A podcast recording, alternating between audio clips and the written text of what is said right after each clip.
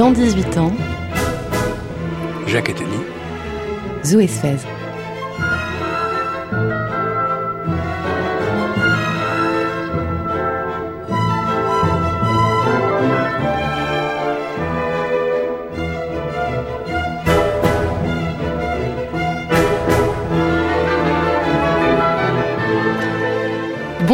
Et bienvenue à tous. Dans 18 ans, c'est donc le titre de cette émission que nous vous proposons avec Jacques Attali cet été car nous prenons le temps d'essayer de penser à demain et de nous poser cette question. Que sera le monde quand les enfants qui sont nés en cette année 2019 auront atteint leur majorité? Alors 18 ans à l'échelle euh, du monde, des bouleversements qu'il connaît, c'est à la fois très proche et c'est presque déjà un monde tout à fait différent. Jacques Attali? Oui, euh, comme vous l'avez dit, c'est un, un, sujet passionnant parce que c'est à la fois demain matin et dans très longtemps. Beaucoup de choses, on va le voir, vont changer. D'ailleurs, vous avez dit, quand les gens auront 18 ans et qui seront devenus majeurs, rien ne dit qu'ils ne seront pas majeurs un an ou deux ans plus tôt, dans 18 et oui, ans. Ça, peut changer. ça fait partie des changements possibles. On va essayer d'explorer les principaux changements dans différents sujets qu'on a choisis et qui devraient nous permettre à chacun de nous de déterminer l'action d'aujourd'hui, parce que c'est pas pour seulement penser à 18 ans devant nous, mais pour savoir comment on devrait se comporter aujourd'hui pour que le monde aille mieux dans 18 ans.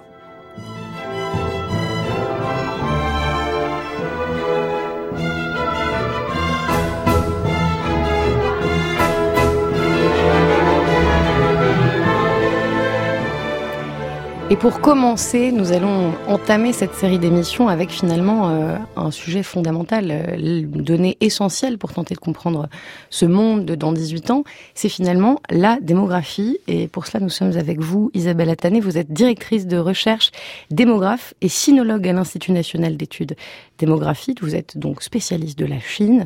Vous enseignez à l'EHESS. Alors parmi vos, vos livres marquants et assez passionnants, il y a Au pays des enfants rares, la Chine vers une catastrophe démographique, c'était en 2011. Et puis plus récemment, la Chine à bout de souffle, le fardeau de la démographie, ça c'était chez Fayard en 2016. Vous avez aussi travaillé sur un atlas mondial des femmes, les paradoxes de l'émancipation, ça c'était aux éditions Autrement en 2015. Alors la démographie, en quoi est-ce que c'est une donnée capitale pour comprendre ce monde? Est-ce que c'est une donnée déjà dans les statistiques que l'on a à laquelle on, peut se fier? Alors, euh, la démographie, c'est une science relativement euh, fiable et qui présente l'avantage par rapport à d'autres sciences, c'est qu'elle est quand même assez hautement, les évolutions sont assez hautement euh, prévisibles, tout au moins à une échéance d'un demi-siècle et a fortiori à l'échéance de 18 ans, puisque euh, on sait que euh, la plus grande partie de la population qui sera encore euh, en vie sur sur la planète est d'ores et déjà née. Donc effectivement, les démographes peuvent se livrer à des exercices finalement assez précis à une échéance aussi aussi courte qui est donc celle des 18 prochaines années. Alors regardons les principaux chiffres planétaires de ce que sera le monde 2037-38 Alors aujourd'hui, la planète euh, compte 7,7 milliards d'habitants. Euh, mmh. Dans 18 ans, elle en comptera 1 milliard euh, 300 millions de plus. Donc nous arriverons à une population de 9 milliards. Euh, alors c'est une, euh, une, une hausse, une augmentation de, de la population qui est prévue, euh, je veux dire, de, de, depuis d'ailleurs assez longtemps. Hein. On sait que la population devrait normalement atteindre les 10 milliards autour de, de 2050, à l'horizon 2037, donc dans 18 ans, on devrait compter 9 milliards d'habitants. Mais j'ai envie de dire, c'est pas tellement ce chiffre en lui-même qui, qui est de nature à, à à poser question. Et je dirais plus, ce qui est ce qui sera beaucoup plus euh, déterminant pour l'avenir de la planète dans les 18 prochaines années, ce sont plutôt, euh, d'une part, euh, les bouleversements dans la répartition de cette population, parce qu'il va y avoir des changements extrêmement importants, mmh. et peut-être j'ai envie de dire, les, bouleversements en termes de répartition euh, de la population les plus importants que le monde ait jamais connu à cette échelle, vraiment. Euh, et donc, et le deuxième bouleversement important, c'est la structure de cette population et notamment la structure par euh, grand groupe d'âge, parce que évidemment, une population, selon qu'elle est plutôt jeune plutôt adulte ou plutôt âgé euh, n'a euh, absolument pas, euh, notamment les mêmes performances économiques par exemple, ni les mêmes, ni les mêmes envies, ni les mêmes, les mêmes projets, les mêmes compétences, etc., etc. Commençons par ceux qui vont bouger moins. l'Europe Alors ceux qui vont bouger, moi j'ai envie de dire oui, l'Europe. Les États-Unis Qui va perdre quelques dizaines de, peut-être 20 millions d'habitants à l'horizon 2037. Les États-Unis, contrairement à une idée reçue, ont une démographie qui est assez dynamique. Donc, mmh. ils vont commencer et continuer à augmenter euh, crois, de 12% la population américaine euh, à cet horizon. Une autre grosse entité démographique qui, elle aussi, va continuer à augmenter, mais de manière, euh, enfin, un niveau à peu près équivalent à celui des États-Unis, c'est la population indienne, euh, assez curieusement. Enfin, je veux dire, dans l'imaginaire collectif, j'ai envie de dire, on, pense tous que la population indienne va véritablement exploser, donc elle va, de fait, beaucoup augmenter, mais à peine plus que la population des États-Unis, euh, 15%. La population de l'Europe, elle, donc, va euh, diminuer légèrement et ce euh, en dépit d'un apport euh, migratoire qui devrait être assez assez conséquent, estimé entre 4 et 5 millions par an chaque année jusqu'en 2037. Mais je dirais que les, les, les grands bouleversements, la grande redistribution des cartes au niveau de la démographie mondiale va venir principalement de euh, deux grosses euh, entités. Euh, la première, c'est la Chine, et la seconde, c'est le continent africain. Alors c'est vrai que ça peut paraître étonnant de comparer la Chine à l'ensemble du continent africain, mais il faut savoir qu'encore aujourd'hui, en 2019, la Chine compte plus d'habitants que l'ensemble du continent africain. Donc ça, c'est vraiment quelque chose qu'il faut garder en tête. en revanche, dans les 18 prochaines années, les ça choses vont profondément, profondément, profondément changé puisque la population de la Chine va rester quasiment stable. Elle va augmenter un tout petit peu jusqu'au milieu de la période, puis redescendre. Donc pour arriver euh, en 2037 au même niveau, au même nombre d'habitants qu'aujourd'hui. C'est-à-dire un milliard. Un milliard 400 millions, 400 millions, à peu près.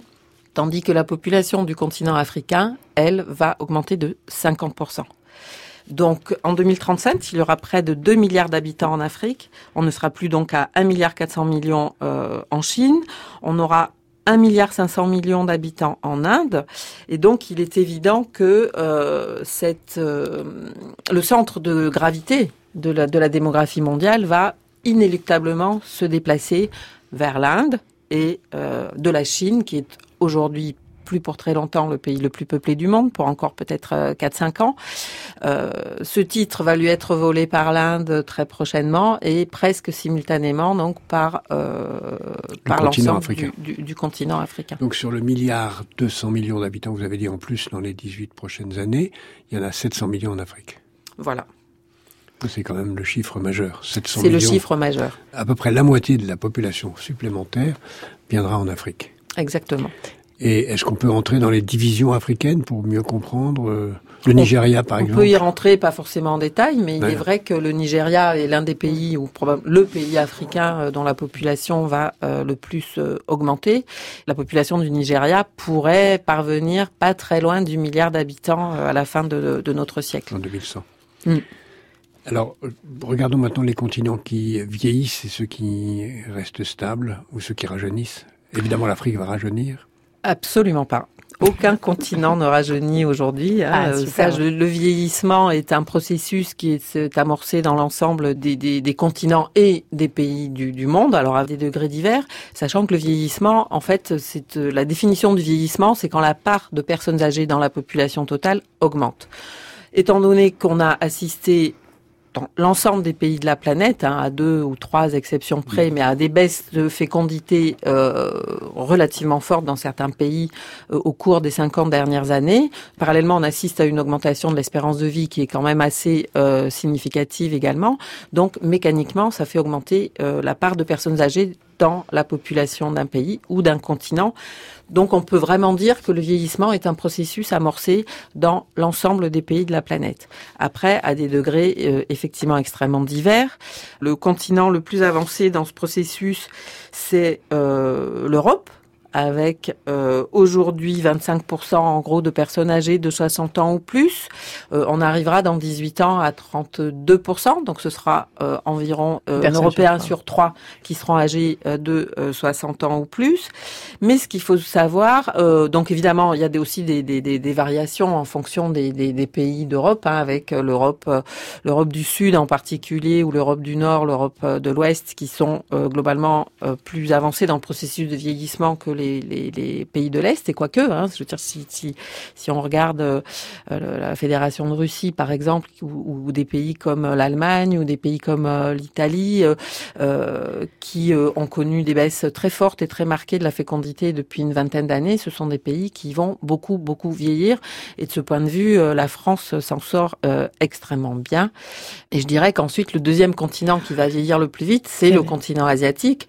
Pourquoi? Parce que euh, la Chine représente euh, un pourcentage tout à fait euh, considérable de l'ensemble de la population asiatique. Et ça, c'est ce que vous vous dites dans vos livres, Isabelle Détané. C'est un phénomène qu'on a parfois du mal à, à, anticiper, tant en fait il est, il est violent. Mais c'est ce que vous dites. En 2037, l'Afrique ne comptera que 8% de personnes âgées de plus de 60 ans, contre 30% en Chine. C'est-à-dire que la Chine, dans 18 ans, aura rattrapé notre taux de vieillissement. Exactement. Il y aura autant de gens âgés de plus de 60 ans en Chine qu'en Europe. Et ça, c'est cette espèce d'accélération de ce, de ce coût démographique de la Chine qui fait que du coup, euh, comment est-ce que la Chine peut l'avoir anticipé cette question-là? Évidemment, la question centrale, c'est qu'ils vont devenir vieux avant d'être riches. C'est ça. Exactement. Et donc, euh, euh, il faut savoir euh, que en, en, Asie, le pays, enfin même dans le monde d'ailleurs, hein, le pays dans lequel le processus de vieillissement démographique est le plus avancé, c'est le c'est le Japon.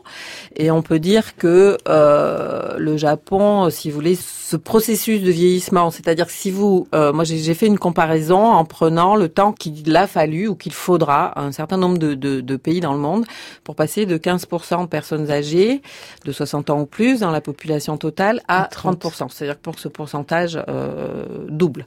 Euh, le Japon a mis moins de 30 ans pour passer de 15 à 30% de personnes âgées. Euh, nous, on a mis beaucoup plus longtemps en Europe. Nous, on a, on a mis beaucoup plus longtemps en Europe et en France, on n'y est pas encore. Il nous faudra 90 ans, parce que je crois qu'on n'y arrivera que vers 2040-2050 à 30% de personnes âgées. Euh, 90 ans en France, 25 ans euh, en Chine.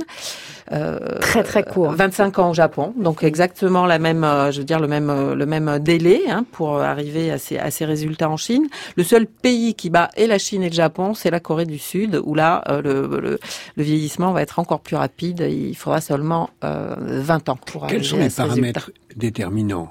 Est-ce que c'est l'allongement de l'espérance de vie ou la réduction du nombre d'enfants par femme? Bah, ce sont les deux qui se conjuguent, c'est-à-dire que euh, bien souvent, euh, dans une première phase, en général, les, les progrès dans, dans, le recul de la mortalité sont souvent un peu plus euh, précoce que euh, la réduction de la fécondité, mais ce sont évidemment ces deux facteurs qui se conjuguent euh, avec de moins en moins d'enfants dans la population totale et de plus en plus de personnes âgées, puisque les gens vivent plus vieux. Alors pendant un temps, et c'est ce dont la Chine a largement, largement bénéficié jusqu'au début des années 2010, entre les années 70 et, et 2010, la Chine s'est trouvée dans une situation démographique extrêmement favorable, qui était la suivante, c'est-à-dire qu'elle avait euh, une part relativement faible d'enfants dans sa population totale qui réduisait et une part de personnes âgées dans sa population totale qui augmentait mais relativement lentement. Donc l'essentiel était concentré sur ceux qui travaillent. Exactement. Les fameux 20-50 voilà, ans la qui population la en âge de, de, travailler et qui euh, a atteint en Chine des, des proportions euh, absolument inégalées dans le monde. Autour des années 90-2000, il y avait euh, pratiquement 60% de la population chinoise qui était en âge de travailler. Et cette période précisément, 1970-2010, a vraiment été la période de euh, développement économique fulgurant de la Chine et qui s'est euh, de manière très très évidente en fait, hein, qui s'est euh, clairement appuyé sur cette force vive absolument considérable. Euh, il faut savoir qu'en en, en 2010-2005, la Chine à elle seule comptait 300 millions de personnes d'âge actif, de plus que l'Europe et les États-Unis réunis. Dire les, les, les médias occidentaux ne tarisse pas d'éloges sur euh, le, le, le, formidable développement économique de la Chine, mais, mais clairement, euh, ce développement n'aurait pu être ni aussi rapide, ni aussi impressionnant sans Alors, cette qu y a, y a une population abondante. En cours, vers 2038, de l'espérance de vie et de la fécondité? Est-ce qu'on va vers 90 ans et deux enfants par femme, par exemple, ou pas? Vous voulez dire en Chine ou dans le dans le monde Oui, on y va, on y va. Je veux dire, on n'en est plus très loin dans des pays comme la Grèce. Euh, le Japon, la France, enfin la plupart des pays vieillissants justement qui sont le Japon, l'Allemagne, l'Espagne. En 2038, le nombre d'enfants par femme restera euh, très différent d'un pays à l'autre. L'Afrique va rester à 3-4 enfants par femme, je suppose. Euh, alors l'Afrique, elle est estimée à 3,5, 3,5 mmh. enfants par femme. Euh, pour euh, le reste de de la population, on est plutôt autour de entre 1,5 et 2 en gros. Mais ça, je, dirais que c'est la part presque la plus je veux dire l'élément des, projections démographiques qui est le plus euh, le plus incertain parce que finalement euh, la fécondité dans un pays peut chuter euh, de très brutalement de manière très brutalement. inattendue elle peut aussi chuter comme ça a été le cas dans les pays du Maghreb par exemple dans les années dans les années 2000 et puis remonter de manière pas forcément facilement explicable. Donc la fécondité, c'est sans doute l'élément le plus sur la Chine, est-ce qu'on peut y revenir justement? Parce que vous l'avez dit, euh, c'est la, fin de la, politique de l'enfant unique, c'était il y a trois ans à peine. Il y a eu une remontée, les gens ont commencé à faire des deuxièmes enfants. Et là, vous l'avez dit, c'est des chiffres que le gouvernement chinois a plus ou moins laissé euh, paraître. Au bout de trois ans, la, natalité s'effondre en Chine, contrairement à ce qu'on aurait pu penser. Est-ce que vous pensez que dans 18 ans, le gouvernement chinois, ce qui pourrait changer la donne, euh, va, va faire exactement l'inverse de ce qu'il a fait, c'est-à-dire imposer une politique nataliste? Écoutez, moi j'en suis à peu près convaincue. Moi je travaille euh, sur la Chine depuis euh, 25 ans maintenant et je, je, je, connais la capacité de la Chine à mettre en place des, des politiques euh, énergiques, voire extrêmement autoritaires sur des sujets que le, le gouvernement chinois juge absolument euh, euh cruciaux. Effectivement, donc on a assisté, donc la, la politique de l'enfant unique a été officiellement abandonnée en décembre 2015 et simultanément le gouvernement chinois a mis en place une politique de deux enfants. Euh, donc qui n'a pas, euh, comment dire, les fruits escomptés. Ou pas euh, oui, puis qui déjà, ce, ce dont il faut avoir conscience, c'est qu'il y avait déjà pratiquement la moitié des couples chinois qui avaient déjà ce deuxième enfant. On est d'accord. Donc autoriser la population à avoir un deuxième enfant, euh, ça quand même limiter le nombre de couples euh, éligibles à cette euh, à cette nouvelle euh, mesure. Hein. On l'a estimé à peu près 90 millions, donc ce qui n'était pas considérable non plus. Et sur ces 90 millions, alors effectivement, ceux qui avaient vraiment le projet d'avoir un deuxième enfant ont fait ce deuxième enfant assez rapidement pour la plupart. Donc ce qui a expliqué un pic des naissances en 2016, en 2017. mais là, dernièrement, les, les, les chiffres pour 2018 sont parus et le nombre de naissances en Chine est tombé à 15 millions environ, et c'est le plus euh, bas niveau euh, jamais enregistré depuis euh, la, la, la, famine, la grosse crise du début des années du début des années 60. Alors il faut savoir aussi que cette natalité, hein, parce que quand on parle de nombre de naissances, donc on, on fait référence à la natalité, elle est aussi liée cette baisse de la natalité liée aux baisses du nombre de femmes en âge d'avoir des enfants, forcément. Ça c'est quand on a moins de femmes, on a mécaniquement moins de naissances. Les, les populations dont on parle sont les populations par pays, en supposant que les gens ne bougent pas, mais on peut imaginer qu'il y aura des mouvements de population. Est-ce qu'on a une idée de, des mouvements qu'on peut attendre Est-ce que des pays vont être plus receveurs que d'autres Est-ce que les États-Unis vont rester receveurs Est-ce que l'Europe, qui craint le grand remplacement, est vraiment menacée de cela? De ce point de vue, on peut dire qu'à l'horizon 2037, euh, il n'y aura pas de changement considérable.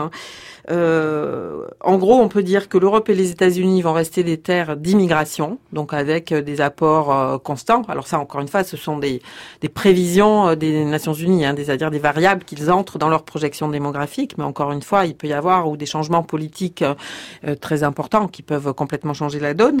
Mais a priori, en tout cas, l'Europe et les États-Unis vont donc rester des terres d'immigration, avec environ, c'est une estimation, 5 millions d'immigrants chaque année en Europe et euh, autant euh, aux États-Unis. 5 millions, ça fait à peu près 1% de la population en gros. Euh, bah, 5 millions sur la population des États-Unis qui en compte 370 millions. Donc, et demi, quoi. Hmm. Voilà. Et en, Europe À peu près. Euh, en Europe, euh, l'Europe est beaucoup plus euh, peuplée que les États-Unis. Hein. On est à 730 millions d'habitants aujourd'hui, donc euh, environ 5 millions de personnes un peu, en plus moins d'un pour cent chaque année. Donc, sachant que c'est le solde migratoire, c'est-à-dire le, on, on, déduit de ça les personnes qui, sont, sont, susceptibles de quitter l'Europe ou les États-Unis pour aller vivre dans une autre partie du monde. en revanche, l'Afrique, la Chine et l'Inde, elles vont rester des terres d'émigration, avec un, des départs d'environ 2 millions de personnes chaque année dans, en provenance de chacun de ces pays ou régions. Mais ce qu'il faut avoir en tête, c'est que sur des entités démographiques qui sont d'une telle taille, hein, savoir mmh. l'Inde, la Chine, ou l'Afrique. Je vous ai dit qu'en 2037, l'Afrique compterait 2 milliards d'habitants, euh, 2 millions qui partent chaque année sur une période de 18 ans. Ça représente vraiment une goutte d'eau euh, dans l'ensemble, euh, aussi bien en Afrique que euh, en Chine, qui euh, aura cette date qu'un milliard. Ça veut dire qu'en 18 ans, ça fait 1% de la population. Voilà. Donc c'est vraiment euh, anecdotique. Anecdotique. Est-ce qu'on peut parler peut-être euh, des femmes? Là, on a parlé de la structure de l'âge, de la répartition, la structure de cette population, la répartition. Euh, vous l'avez mentionné, en Chine, on manque de femmes. Il est tout à fait possible qu'en Inde, on manque aussi beaucoup de femmes. Euh, Qu'est-ce qu'on peut imaginer pour dans 18 ans là-dessus? Le manque serait de combien si on pouvait le chiffrer? Ou en tout cas en donner une forme de, de, d'estimation. Il manque combien de femmes en Chine aujourd'hui ou en Inde? Alors en Chine et en Inde, sont des estimations assez assez grossières, hein, parce qu'il y a tout un tas de paramètres à faire entrer dans le calcul selon les hypothèses qu'on fait. Mais effectivement, aujourd'hui, il manque environ euh, euh entre 40 et 60 millions de, de, de femmes entre la, la, la, Chine et l'Inde réunies. Euh, ce n'est pas un phénomène, un problème qui va se résorber demain pour deux raisons. C'est que les cohortes déficitaires en femmes qui sont nées aujourd'hui, elles seront toujours là, la plupart dans des Elles sont pas remplaçables. ce déficit concerne surtout euh, des, des, des, générations assez, assez jeunes. Donc ça, c'est une première chose. Et euh, la deuxième chose, c'est que euh, ce qui aujourd'hui euh, est à l'origine de euh, ce déficit de femmes dans ces deux pays, ce sont principalement les avortements sélectifs, mmh. et que euh, c'est une pratique qui, même si elle est un petit peu en recul en Chine depuis une dizaine d'années, reste en Inde pour le coup, elle reste encore forte, extrêmement très répandue. Mais même en Chine, en Chine, le, le ratio normal de garçons pour 100 filles dans une population, il est autour de entre 105 et 106. La Chine est encore à, euh, en 2018, était encore à 112 ou 113 garçons pour 100 filles à la naissance. Ce qui fait euh, chaque année euh, un excédent de garçons par rapport aux chiffres normalement attendus, parce qu'on devrait presque parler plus de d'excédent de garçons que de déficit de, de filles. C'est toujours un peu le, le problème. Parce que ça fait ça fait changer la perspective néanmoins, mais euh, et donc euh, le, le, le, le, le phénomène ne, ne va pas se résorber dans un avenir proche avec euh, toutes les conséquences que j'évoquais rapidement tout à l'heure, notamment sur la natalité, parce que forcément, euh, mmh. si euh, il y a, moins de femmes, qu'il aurait dû y en avoir s'il n'y avait pas eu euh, ces euh, pratiques de sexo-sélectives euh, à leur encontre, forcément, on aurait eu davantage de, de naissances à nombre égal par femme. Cette, cette, cette sélection par le sexe tient à ce qu'il y ait une préférence culturelle et économique à avoir des garçons liées à la tradition sur les dots, sur les héritages, etc. Est-ce que ça ne va pas évoluer suffisamment pour euh, faire disparaître ce genre de déséquilibre? Ça évolue, ça évolue. Euh, euh L'exemple, disons, qui, qui, donne espoir dans la résolution de, ce phénomène, c'est euh, l'exemple de la Corée du Sud. La Corée du Sud a été un des premiers pays d'Asie dans les le, le, rapport de masculinité à la naissance, donc la proportion de garçons à la naissance a commencé à augmenter très fortement. Euh, le pic a été atteint en Corée du Sud euh, au milieu des années 90 et depuis euh, la situation est quasiment revenue à la normale, notamment parce que effectivement le gouvernement, les autorités coréennes ont mis en place des mesures visant à promouvoir les filles, à revaloriser l'image des filles, etc.. Donc on peut imaginer que tôt ou tard la même chose pourrait se produire en Chine. Euh, la grande différence entre la Chine et la Corée, c'est d'une part que la Corée du Sud est beaucoup plus urbanisée que euh, la Chine aujourd'hui. Mmh. Donc, euh, qui dit pays plus urbanisé dit en général population plus éduquée, population plus éveillée aux inégalités de, de, de, de genre, donc avec des pratiques un peu moins un peu moins discriminatoires. la Chine a encore, de ce point de vue-là, beaucoup de progrès à faire et autant éduquer les populations dans les grandes villes, c'est relativement facile, mais éduquer les populations rurales, ça l'est moins. Euh, aussi parce qu'elles ne sont pas du tout euh, soumises aux mêmes euh, contingences que les, les populations urbaines. Alors est-ce qu'on va aller dans une continuation des tendances vers la migration rurale accélérée qui conduirait à avoir une population urbaine de l'ordre de deux tiers de la population de la planète, plus, moins, ou est-ce que ça va se ralentir à votre avis? L'urbanisation, a priori, va s'accélérer dans la plupart des pays du dans la plupart des pays du monde. Je crois qu'un des rares pays dans lesquels elle ne progresse pas, stagne, voire euh, à la limite du recul, c'est la France. Hein. On sait que c'est très stable, euh, mais il est évident que c'est une tendance euh, qui est dans, dans, l'air du temps, parce qu'aujourd'hui, euh, les populations veulent aller vers les zones les plus développées, dans, dans lesquelles les emplois se trouvent, mais dans lesquelles aussi elles ont accès à un certain nombre de services auxquels elles n'ont pas dans les régions rurales. Une dernière question peut-être pour essayer de comprendre et d'envisager ce monde de dans 18 ans, on, a parlé finalement au début, mais très peu de cette fameuse Afrique subsaharienne. On a compris le rôle fondamental qu'a eu la démographie dans l'explosion économique de la Chine. Est-ce qu'on peut imaginer la même chose en, Afrique où on n'a pas tout à fait les mêmes conditions? Euh, Comment est-ce que vous voyez justement ce lien entre euh, euh, prise de puissance économique et démographique, qui n'est pas toujours vrai, qui est vrai quand on a de grosses populations, sur l'Afrique? Qu'est-ce qu'on peut espérer ou regarder quelles sont les conditions pour que cette, euh, cette explosion démographique donne des résultats? Des résultats qui seraient comparables à la Chine. Alors, dans l'absolu, effectivement, l'Afrique va se, va se trouver dans les prochaines décennies dans une situation démographique extrêmement favorable, euh, comparable à celle de, de, la Chine depuis, depuis 30, 40 euh, ans, avec un nombre d'actifs euh, très considérable. quand une main-d'œuvre disponible est abondante, elle est aussi moins chère. Donc c'est euh, toujours intéressant pour les entreprises du monde entier d'aller euh, s'installer euh, dans les endroits où la main d'œuvre est abondante et peu chère. Donc ça, ce sera un véritable atout pour l'Afrique dans les prochaines décennies, dans les 18 ans à venir.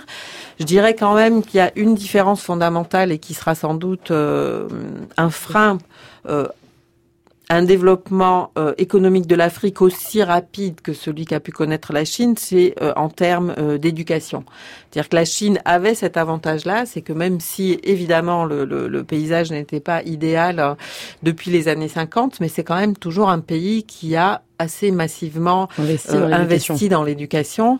Et ça, c'est quelque chose que euh, l'Afrique, alors évidemment, je généralise l'Afrique, hein, il y a des situations très variées en fonction des pays, mais en tout cas, si on prend le, le continent dans son ensemble, euh, c'est sans doute ce qui manquera au continent africain pour connaître le même, euh, le même essor que la Chine en aussi peu de temps. Merci de nous avoir ainsi euh, posé le paysage de ce qui nous attend. Merci beaucoup Isabelle Attané. Je rappelle que vous êtes directrice de recherche démographe, sinologue à l'Institut national d'études démographiques, que vous enseignez à l'EHESS. Je rappelle le titre de votre dernier livre, euh, La Chine à bout de souffle, le fardeau de la démographie. C'était paru aux éditions Fayard en 2016.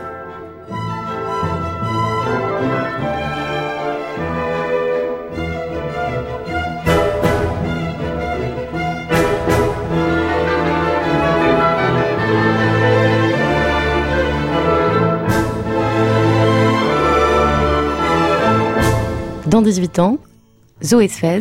Jacques Attali.